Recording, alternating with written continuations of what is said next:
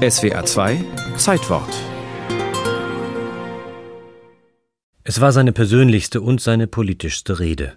So urteilte Richard von Weizsäcker selbst über das, was er am 8. Mai zu sagen hatte. Kaum ein Jahr im Amt nannte er die Kapitulation eine Befreiung. Wer halbwegs seine fünf Sinne beisammen hatte, konnte doch nur auf den Knien dafür danken, dass dieser schreckliche Krieg endlich zu Ende war und damit eben auch das Regime das ihn ausgelöst hatte. Erklärte von Weizsäcker später in einem Interview. Die Rede, die er am 8. Mai 1985 vor dem Parlament hielt, berührte damals ein Tabu. Aus heutiger Sicht ist das fast nicht mehr nachvollziehbar.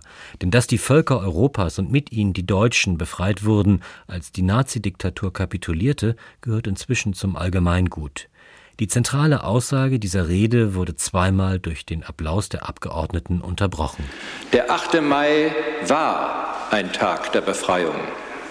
Er hat uns alle befreit von dem menschenverachtenden System der nationalsozialistischen Gewaltherrschaft. Niemand wird um dieser Befreiung willen vergessen, welche schweren Leiden für viele Menschen mit dem 8. Mai überhaupt erst begannen und danach folgten. Aber wir dürfen nicht im Ende des Krieges die Ursache für Flucht, Vertreibung und Unfreiheit sehen. Sie liegt vielmehr in seinem Anfang. Sie liegt vielmehr in seinem Anfang und im Beginn jener Gewaltherrschaft, die zum Kriege führte.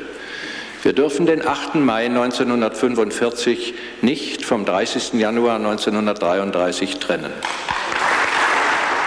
Weizsäckers Wort von der Befreiung wurde in mehr als 20 Sprachen übersetzt und über zwei Millionen Mal gedruckt. 60.000 Bürger schrieben dem Bundespräsidenten.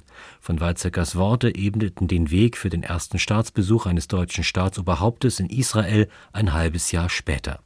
In seiner 45-minütigen Rede versuchte Richard von Weizsäcker ein neues Verständnis für Erinnerung und den Umgang mit der eigenen nationalen Identität zu formen, das nicht sofort verstanden wurde. Der 8. Mai ist ein Tag der Erinnerung.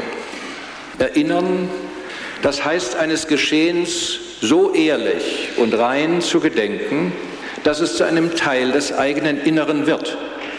Das stellt große Anforderungen an unsere Wahrhaftigkeit. Von der Zäsur im Selbstverständnis der Deutschen, der von Weizsäcker eine Stimme gegeben hatte, bemerkte die kritische Öffentlichkeit zuerst so gut wie nichts.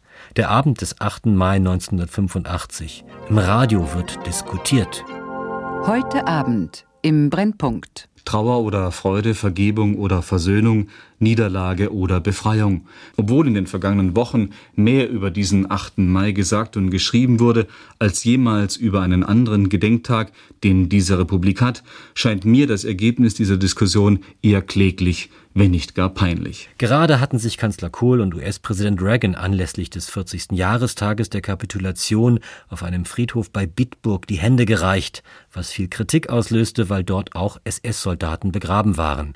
Im bayerischen Nesselwang traf sich eine SS-Kameradschaft, was auch für Empörung sorgte.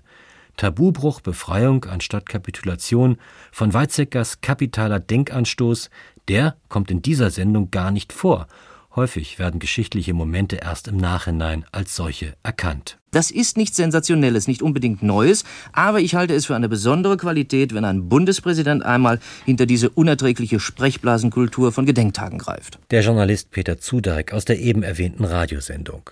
So viel allerdings ist wahr, von Weizsäckers Rede, die er, wie gesagt, als seine persönlichste und politischste bezeichnete, entfaltete nach und nach ihre Wirkung weil es eben nicht die typische Gedenkrede in einer typischen Gedenkstunde war